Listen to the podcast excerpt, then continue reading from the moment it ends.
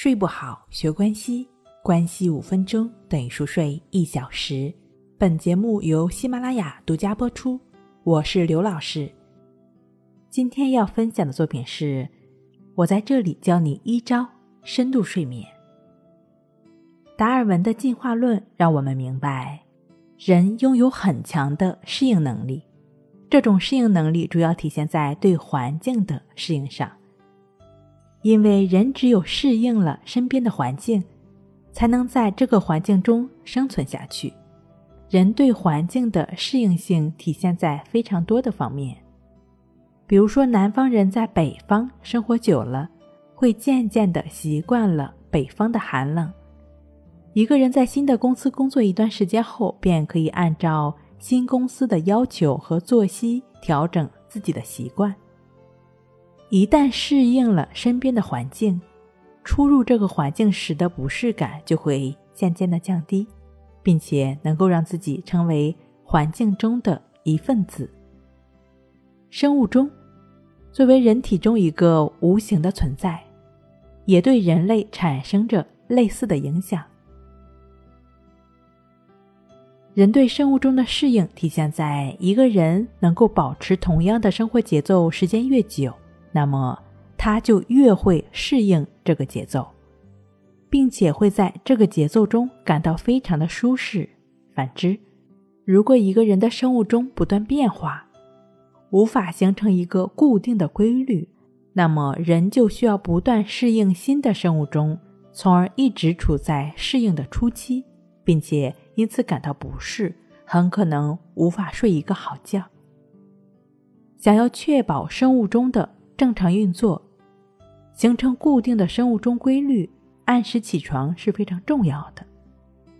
因为只有当人们能够保证每天按时起床的时候，才能保证每一天开始的时间都是相同的。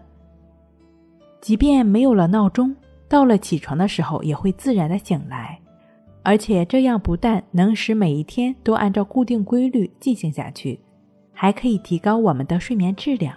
促进人们脑子中出现新奇的点子，对工作和学习都是有非常大的好处的。另外的话呢，一定要形成鲜明的起床和睡眠节奏，也就是说，尽量的严格遵守起床和就寝的时间。在严格遵守的情况下呢，能够提高我们的睡眠质量，对心理抑郁也能达到预防。此外呢，严格的遵守在一定程度上，对于治疗失眠也是有效的。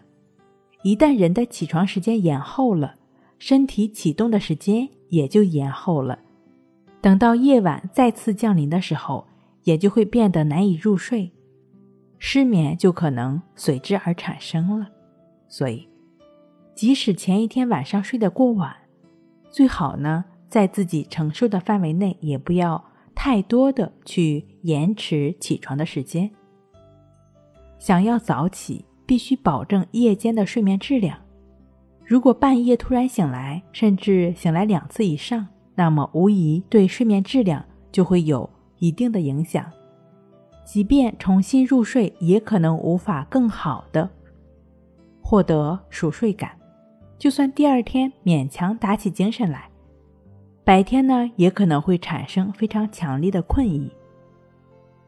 为了保证睡眠质量呢，我们下班之后尽可能的就不再去想工作的事情，好好的享受自己的休息时间，可以花一点时间做自己喜欢做的事情，或者睡前几小时开始，把室内的灯光调成间接照明。在布置卧室的时候，最好能够选一些蓝色或者绿色的家具，这样的颜色能够让人安静下来，有利于我们入睡。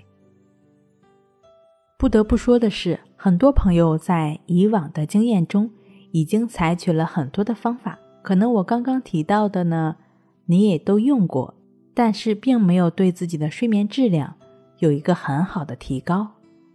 那没关系。